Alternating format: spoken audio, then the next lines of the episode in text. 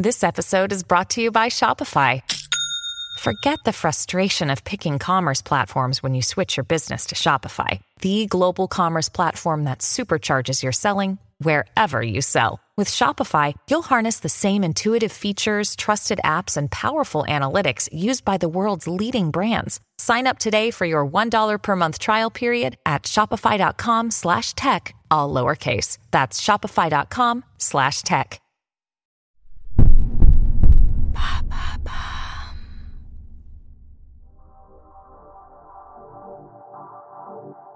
Bonjour, je m'appelle Alice Vacher et avec l'agence de podcast Bababam, nous avons décidé de lancer l'empreinte. Nous partons à la rencontre d'entrepreneurs, de PDG de grands groupes, de directeurs de la communication, de la RSE, qui se battent chaque jour pour valoriser l'image, l'empreinte de leur entreprise.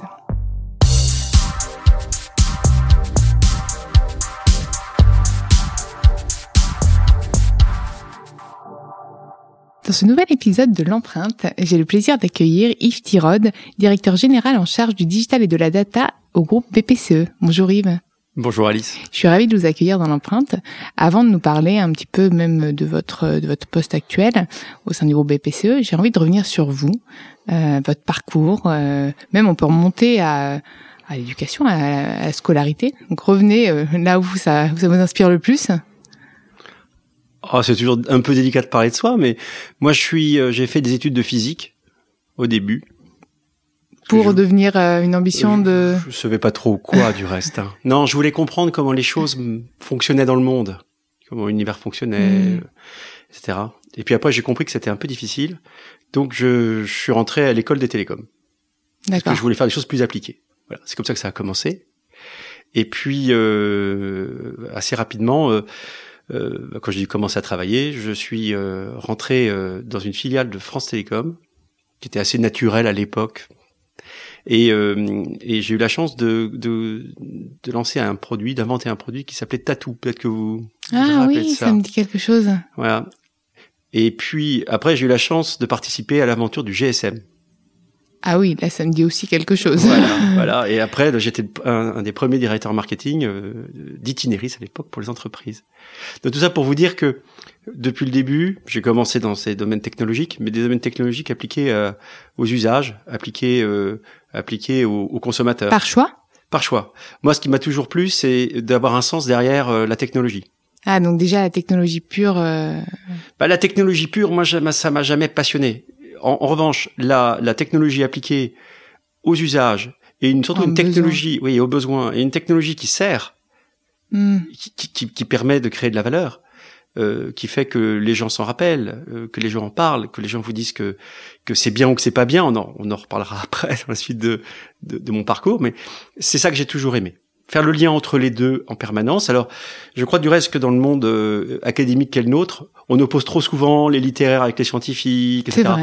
Je pense que c'est une grave erreur. Je pense qu'il faut au contraire euh, jouer la diversité à fond et que euh, voilà. Donc c'est une des raisons pour lesquelles j'étais très heureux de faire de faire ça chez chez chez, chez France Télécom. Puis après, j'ai eu un peu la bougeotte. J'avais envie de de créer une entreprise et je me rappelle à l'époque on avait créé c'était un, un SMH de, de France Télécom une, une, petite boîte. Hein. On était monté à 50 salariés quand même. Du coup, l'idée avait mûri pendant votre vos postes précédents. Oui, oui, parce que euh, moi j'avais envie de faire quelque chose, d'inventer quelque chose dans le cadre d'une entreprise. Mm.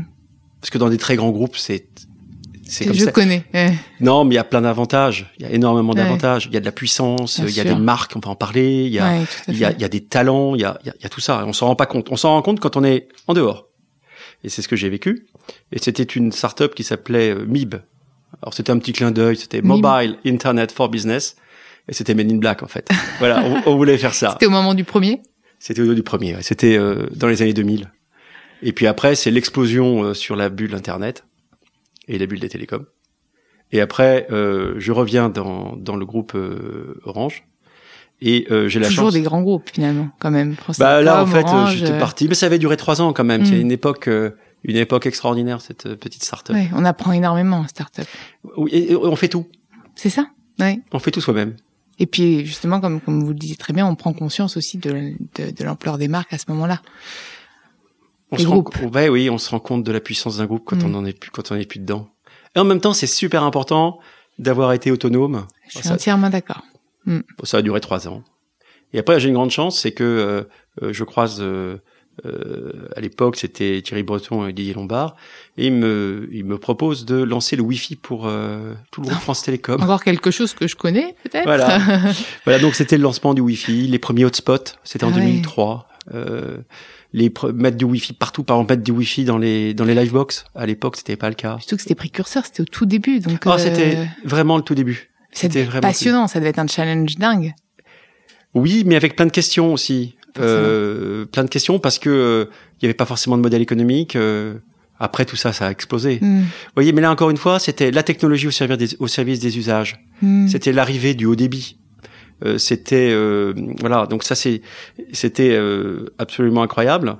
Et puis voilà après dans France Télécom qui est devenu après Orange moi j'ai eu la chance à la fin de voilà de d'inventer encore plein d'autres produits. À la fin j'étais patron de, de, de tous les tous les produits. Donc il y avait la Livebox on avait lancé des offres en Afrique qui s'appelaient Orange Money etc ça s'appelait le Technocentre mmh. reste. Et c'était un, une, une époque formidable euh, parce que euh, c'était tous les produits au service d'une marque et tous les produits au service de consommateurs et partout dans le monde. Voilà. et, et après, suite à ça, du coup?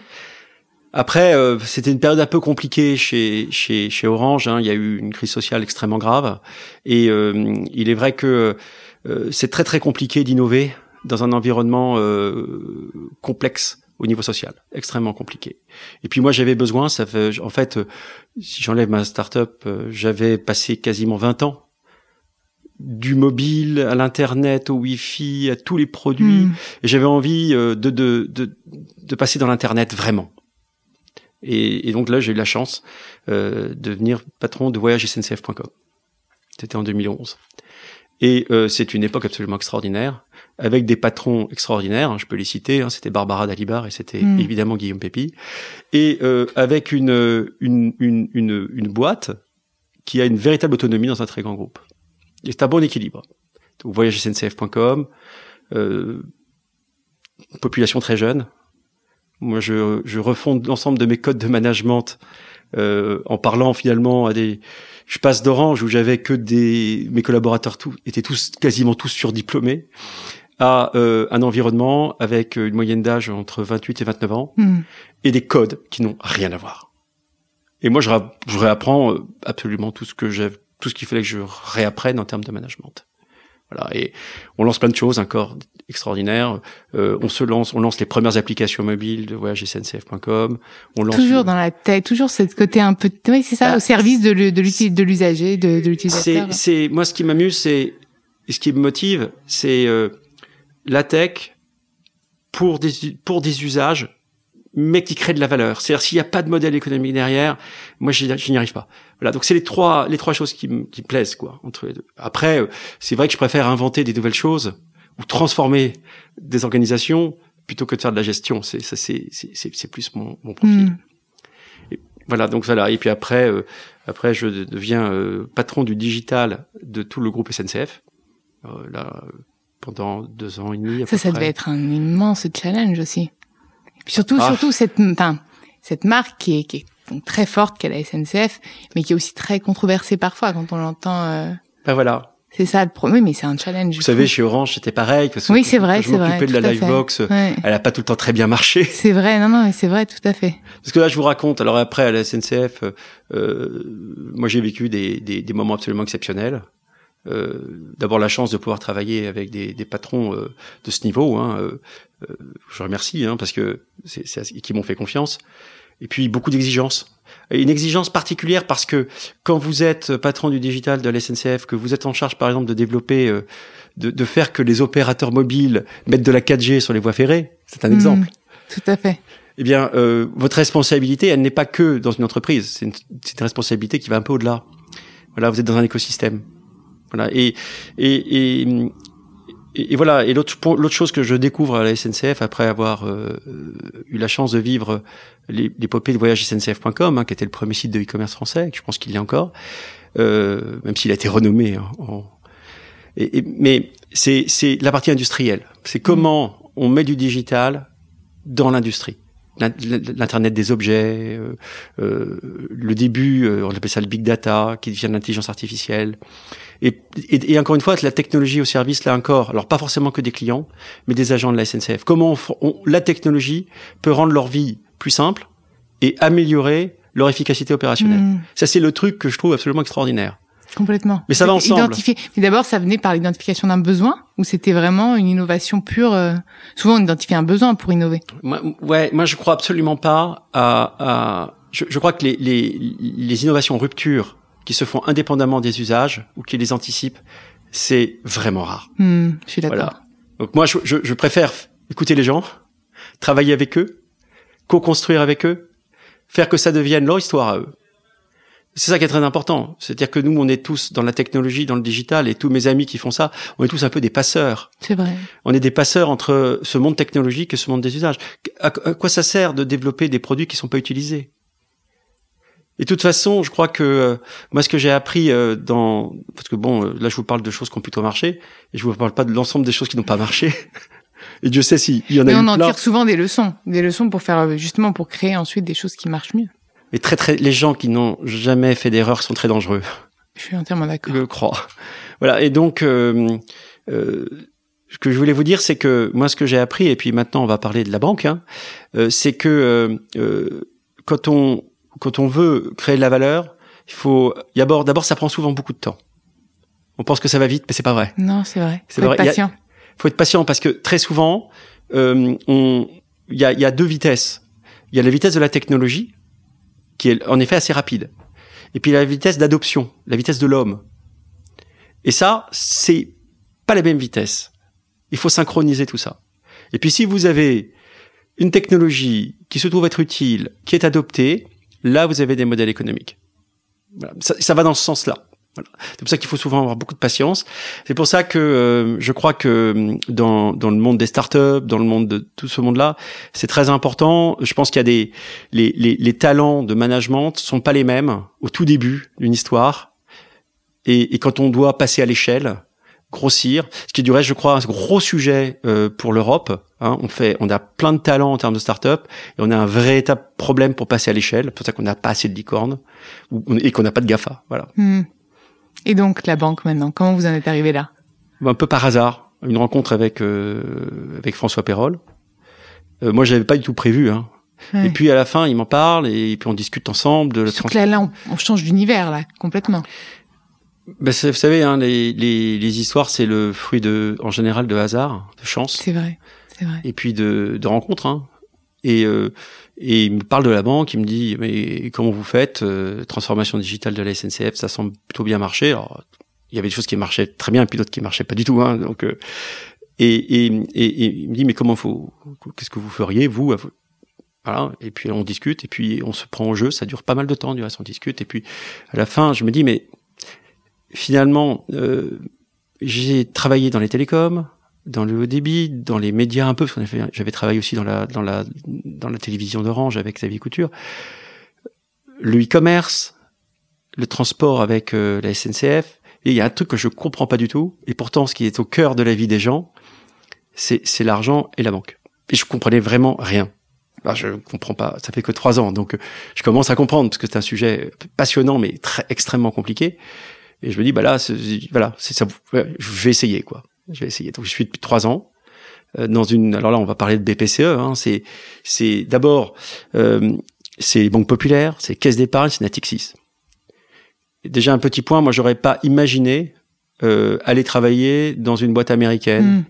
Une boîte, euh, voilà. Je, hmm. je, C'est vrai que vos boîtes, c'est des boîtes françaises depuis le début. Bah, ouais, parce que moi j'aime la culture française. Hmm. Ça veut pas dire que je suis pas euh, très ouvert sur l'international. Donc dans l'identité des marques déjà que vous choisissez, finalement, c'est un peu quand même moi, j'aime beaucoup. Moi, je suis français. Je, je, et puis travailler pour des.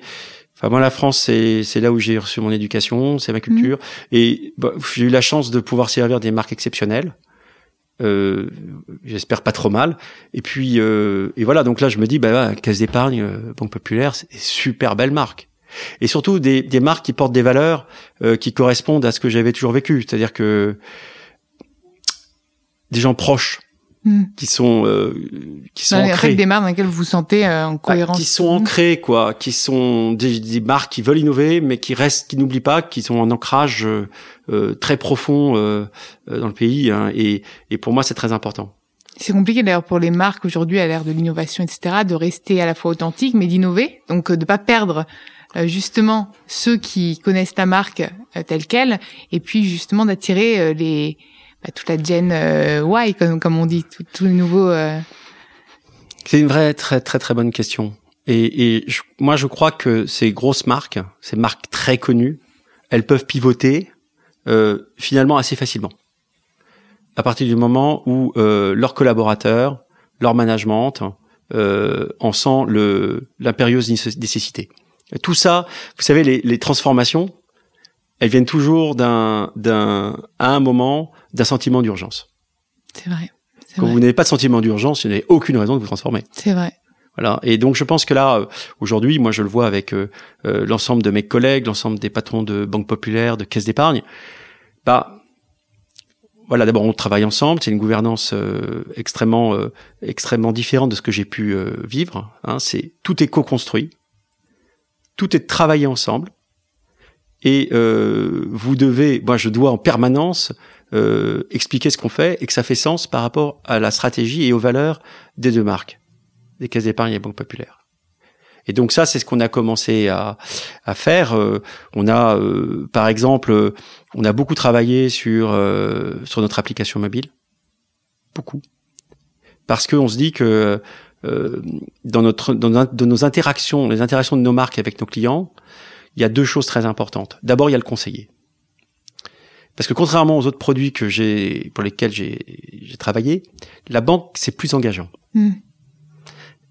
un billet de train, c'est très engageant, certes. Mais enfin, bon, Oui. voilà, vous comprenez. Un, un, un, un opérateur télécom, c'est très engageant, mais si ça va pas, vous changez en Et fait. Et d'ailleurs, à, l'ère des, des banques en ligne complètement digitalisées, c'est là que la, la puissance du conseiller justement prend toute sa, sa valeur sur les, sur les banques qui restent offline. Ah bah oui, bah c'est-à-dire qu'en fait, vous avez euh, dans la banque, vous avez deux choses as- assez différentes.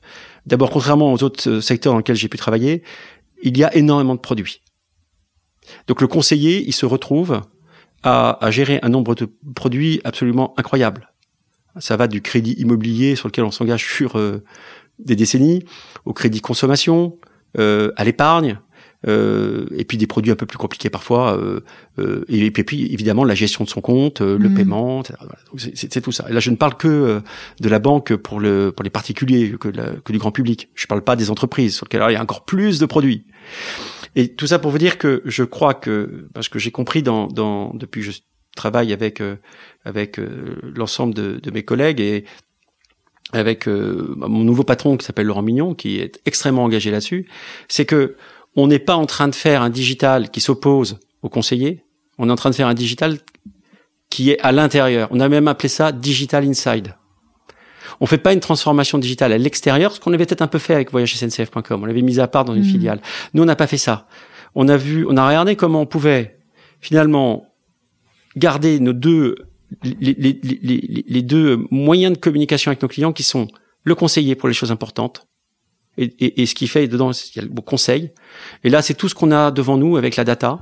C'est comment la data euh, va. Euh, on parle pas d'intelligence artificielle, par exemple. Nous, on parle d'intelligence augmentée pour le conseiller, au service du conseiller. On pense pas que l'intelligence dite artificielle se substituera au conseiller sur des choses dans lesquelles vous devez préparer votre retraite, financer les, les- les études de vos enfants, euh, parfois gérer des décès. Vous voyez, tous ces éléments-là, c'est ça qu'on gère. Et puis à côté de ça, vous, avez euh, la banque au quotidien, Mm. qui est le- pour laquelle vous n'avez pas besoin de conseiller. Vous avez besoin au contraire d'autonomie. Et là, c'est ce qu'on a fait depuis trois ans. Et là, avec euh, euh, l'ensemble de, de l'ensemble des équipes Caisse d'épargne populaire, on a complètement redéveloppé nos applications mobiles. Et aujourd'hui, bah, on a des bonnes notes sur les stores, on est content. Euh, on regarde la satisfaction de nos clients. Et nous, on veut être avoir une banque en ligne, vous voyez, qui soit aussi bonne que celle des, des, des startups ou des fintechs. Vous voyez, on on n'oppose pas les, les choses. On veut tout. Voilà, on veut tout garder. Voilà. Donc, Ouais, euh, Mais c'est un beau projet. Et d'ailleurs, vous, vous me parliez d'urgence aujourd'hui. Euh, moi, je suis assez, j'aime bien un peu le côté responsable. Il y a une urgence un peu climatique, un peu, etc. Est-ce que vous, alors, je sais que c'est pas du tout vos fonctions, vous êtes sur le digital, mais est-ce que c'est quand même quelque chose qui vous parle? Oui, oui. bah, Alors, je pense que Je, pense- vous ai vu arriver à vélo, donc euh, oui. à titre Déjà, personnel. à titre personnel oui. déjà. Non, Ouais. mais c'est bien déjà. Ouais, Vous-même, vous incarnez votre. euh, Mais euh, Moi, moi, je, je, j'ai, je vais vous raconter une petite histoire. Quand je suis devenu euh, DG de voyage SNCF.com, euh, bon, bah, il y avait un, on avait un, un trophée qui s'appelait les trophées de tourisme responsable. Et moi, venant d'Orange, je comprenais pas. Ça coûtait pas mal d'argent, mais je Mhm. comprenais pas à quoi ça servait. Et euh, bon, on avait continué, etc. Et après, on avait fait un, c'était euh, il y a très longtemps, hein, c'était euh, en 2012 à peu près, 2011, 2012, 2013. Et quand on avait interrogé l'ensemble des collaborateurs de voyage SNCF.com, ils nous avaient dit il y a un truc qu'il faut pas arrêter, c'est ça. c'est ça. Parce que nous, on veut du sens quand on vient Mm. travailler. Ah bah ça c'est vrai. Ça, les gens maintenant en quête de sens. Et ça, ça m'avait vraiment très impressionné. Et puis après, on était rentré dedans, et puis on, s'était pris au jeu, Mhm. etc. C'est, donc, vous voyez, j'ai- commencé à prendre conscience de, de cette affaire-là, et puis, euh, et puis bon, bah, il faut être complètement. Euh, Aujourd'hui, c'est l'enjeu de toute. euh, voilà. Donc après, là-dessus, je pense que euh, que ce soit, bon, moi, j'étais dans une évidemment une entreprise euh, qui avait des, des transports plutôt euh, plutôt responsables. Euh, les SNCF, c'est des, ça, ça, ça consomme peu de, de, de, de CO2 en vrai. Mais, mais la banque, elle a un rôle vachement important dans son financement, dans le manière dont elle fait. Voilà. Et je pense que, voilà, je pense que il y aura des annonces. Voilà. Mais euh, clairement, c'est un sujet important pour euh, pour euh, pour Laurent Mignon, le patron. Et vous euh, vous reconnaissez donc bien dans les valeurs de la de la de la, de la marque que vous que vous incarnez en quelque sorte. Même si vous n'êtes pas le fondateur, vous êtes quand même Non, sur non, un, non, loin de là. un, Vous savez. un, un gros poste. Donc quand même, vous la, vous la, vous, vous permettez à la marque de rayonner aussi. La caisse d'épargne, c'est 200 ans. Les banques populaires, c'est 100 ans. Oui, mais aujourd'hui, vous la faites comme tout finalement tous les tous les employés de la marque, vous vous l'incarnez à votre façon. Un peu, ouais, comme un conseiller. Je suis une sorte de conseiller, mais digital, moi. Euh, non, mais je veux dire par le là. chatbot. Non, non, enfin, je sais pas, ça, je sais pas. Non, je crois que le, comment on veut dire, on peut pas travailler dans une entreprise, on peut pas être passionné si on ne partage pas ses valeurs. Je suis entièrement d'accord. Voilà. Donc Mm. moi, j'ai toujours eu la chance d'être dans des entreprises euh, qui portaient des valeurs euh, qui étaient les proches des miennes. Et c'est comme ça que j'ai pu travailler. C'est comme ça du reste. Et ça, c'est un point très important pour moi. C'est les équipes.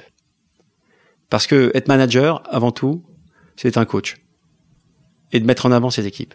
Mm. Et moi, il y a un sujet. Moi, le, on parle de, on parle de tout ça, mais en fait, quand on parle des produits qui ont été lancés, quand on parle des aventures, ce qui compte à la fin, c'est euh, toutes les équipes que vous avez eues, les aventures, les souvenirs.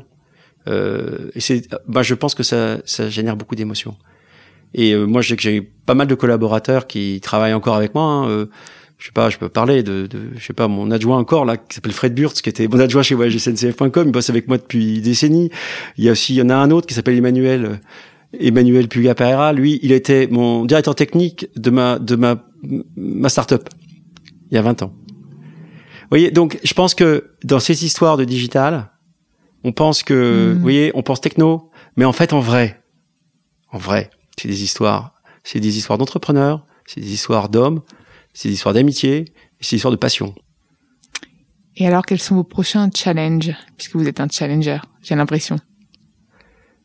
Ah, vous savez, les challenges, j'en ai déjà un gros, j'en ai déjà un très très gros euh, euh, que m'ont donné euh, les dirigeants de, de, de- de PPCE et puis Laurent Mignon. Hein, donc, parce que bon, le digital, on a pas mal avancé. Hmm.